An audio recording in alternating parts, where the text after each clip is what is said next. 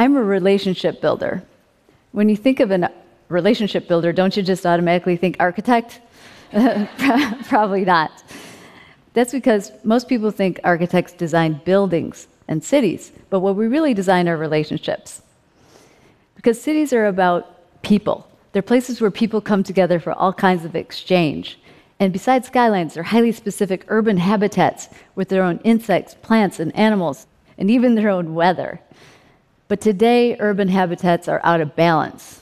Climate change, together with political and economic troubles, are having an impact. They're adding up and stressing out cities and us, the people who live in them.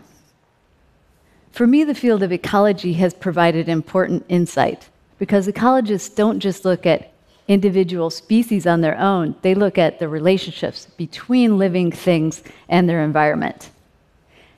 They look at how all the diverse parts of the ecosystem are interconnected, and it's actually this balance, this web of life that sustains life.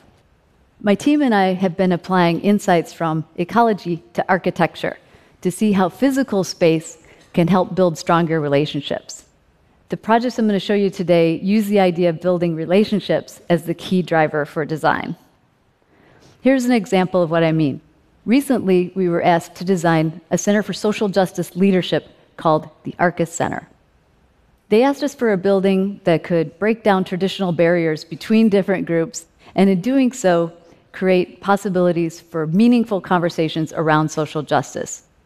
The students wanted a place for cultural exchange. They thought a place for preparing food together could do that. And they wanted to be welcoming to the outside community. They thought a fireplace could draw people in and help start conversations. And everybody wanted the work of social justice to be visible to the outside world. There really wasn't a precedent for this kind of space. So we looked around the globe and we found examples of community meeting houses. And community meeting houses are places where there's very specific relationships between people, like this one in Mali, where the elders gather. The low roof keeps everybody seated and at equal eye level. It's very egalitarian. I mean, you can't stand up and take over the meeting, you'd actually bump your head. in meeting houses, there's always a central space where you can sit around a circle and see each other. So we designed a space just like that right in the middle of the Arcus Center, and we anchored it with a fireplace and a kitchen. It's pretty hard to get a kitchen and fireplace in a building like this with the building codes, but it was so important to the concept. We got it done.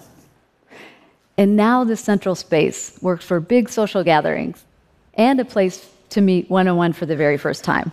It's almost like this three way intersection that encourages bumping into people and starting a conversation. And now you can always pass the kitchen and see something going on. You can sit by the fireplace and share stories. You can study together in big groups or in small ones because the architecture sets up these opportunities. Even the construction is about building relationships. It's made of cordwood masonry, which is using logs the way that you would use bricks. It's super low tech and easy to do, and anyone can do it, and that's the entire point. The act of making is a social activity. And it's good for the planet, too. The trees absorbed carbon when they were growing up, and they gave off oxygen.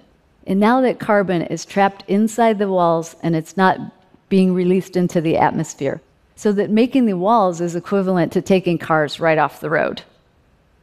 We chose the building method because it connects people to each other and to the environment. But is it working? Is it creating relationships and nurturing them? How can we know? Well, more and more people are coming here for one, and as a result of the fireside chats and a full calendar of programming, people are applying for the Arcus fellowships. In fact, uh, applications have increased tenfold for the Arcus fellowship since the building opened. It's working. It's bringing people together.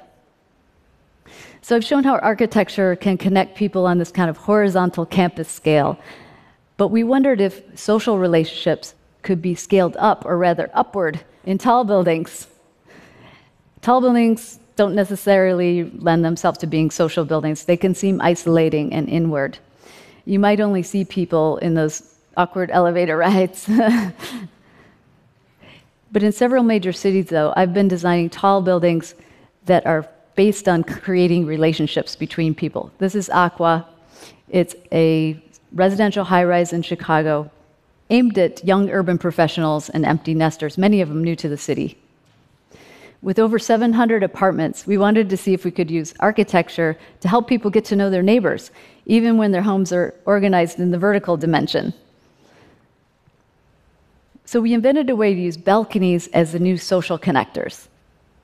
The shapes of the floor slabs vary slightly and they transition as you go up the tower. And the result of this is that you can actually see people from your balcony. The balconies are misregistered.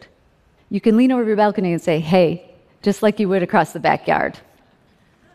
And to make the balconies more comfortable for a longer period of time during the year, we studied the wind with digital simulations.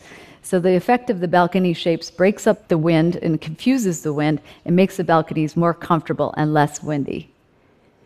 And now, just by being able to go outside on your balcony or on the third floor roof terrace, you can be connected to the outdoors even when you're way above the ground plane.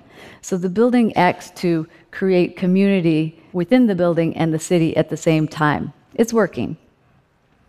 And people are starting to meet each other on the building surface. And we've heard they've even started getting together as couples.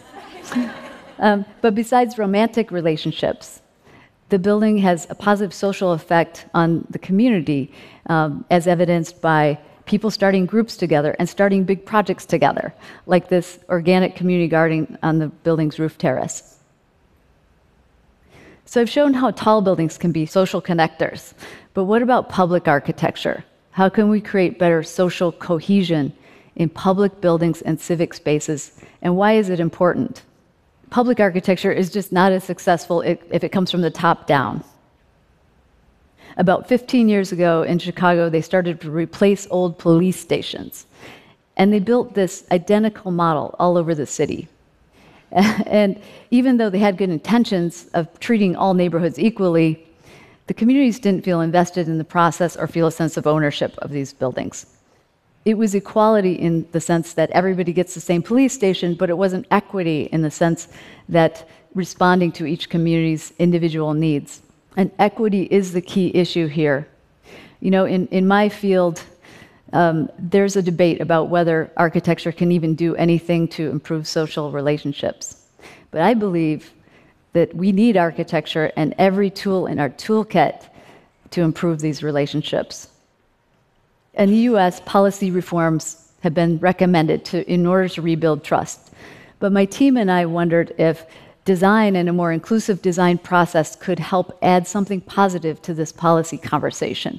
We asked ourselves simply can design help rebuild trust? So we reached out to community members and police officers in North Lawndale. It's a neighborhood in Chicago where the police station is perceived as a scary fortress surrounded by a parking lot. In North Lawndale, people are afraid of police and of going anywhere near the police station, even to report a crime. So we organized this brainstorming session with both groups participating, and we came up with this whole new idea for the police station. It's called Polis Station, and polis is a Greek word that means a place with a sense of community. It's based on the idea that if you can increase opportunities for positive social interactions between police and community members, you can rebuild that relationship and activate the neighborhood at the same time. Instead of the police station as a scary fortress, you get highly active spaces on the public side of the station. Places that spark conversation, like a barbershop, a coffee shop, or sports courts as well. Both cops and kids said they love sports. These insights, they came directly from the community members and the police officers themselves. And as designers, our role was just to connect the dots and suggest the first step. So, with the help of the city and the parks, we were able to raise funds and design and build a, a half court right on the police station parking lot. It's a start, but is it rebuilding trust? But people in North Lawndale say that kids are using the courts every day, and then they even organize tournaments like this one shown here. And once in a while, an officer joins in. Um, but now they even have basketballs inside the station that kids can borrow. And recently, they've asked us to expand the courts and build a park on the site. And parents report something astonishing. Before there was fear of going anywhere near the station, And now they say there's a sense that the court is safer than other courts nearby and they prefer their kids to play here. So maybe in the future, on the public side of the station, you might be able to drop in for a haircut at the barber shop, or reserve the community room for a birthday party, or renew your driver's license, or get money out of an ATM. It can be a place for neighbors to meet each other and to get to know the officers and vice versa. This is not a utopian fantasy. It's about how do you design to rebuild trust, trusting relationships. You know, every city has parks, libraries, schools, and other public buildings that have the potential to be reimagined as social connectors. But reimagining the buildings for the future is going to require engaging the people who live there engaging the public can be intimidating. Uh, and I've felt that too.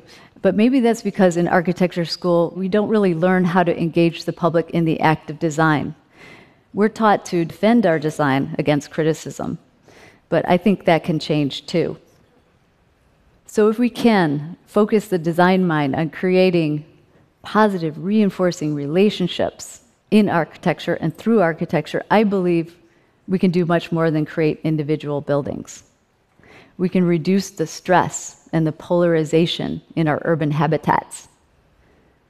We can create relationships. We can help steady this planet we all share.